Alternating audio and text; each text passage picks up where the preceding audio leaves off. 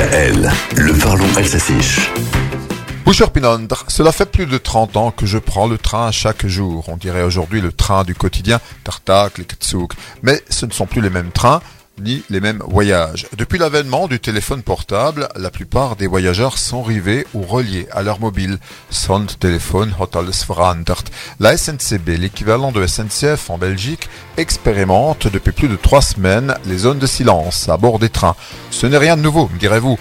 D'autres pays européens les ont instaurés, comme les Pays-Bas, l'Autriche, l'Allemagne. Vous avez peut-être testé la roue Hudson à bord d'un ICE.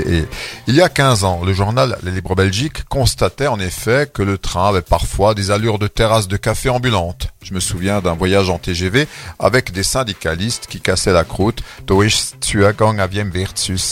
je me rappelle cet autre voyage à grande vitesse au cours duquel au contraire il ne fallait surtout pas parler fort. Alors la SNCB expérimente désormais ces zones de silence sur l'axe Eupen au avant Luxembourg Bruxelles.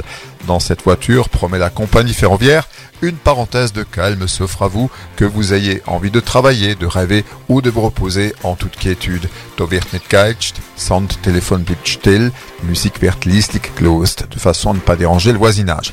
Le silence, beaucoup le souhaitent à bord des trains, mais on peut toujours être importuné par le tapotement d'un clavier, et puis si votre voisin pique un somme, pas vrai Héloïse, rien ne l'empêche de ronfler, et ça aussi, ça peut faire du bruit. Hop là,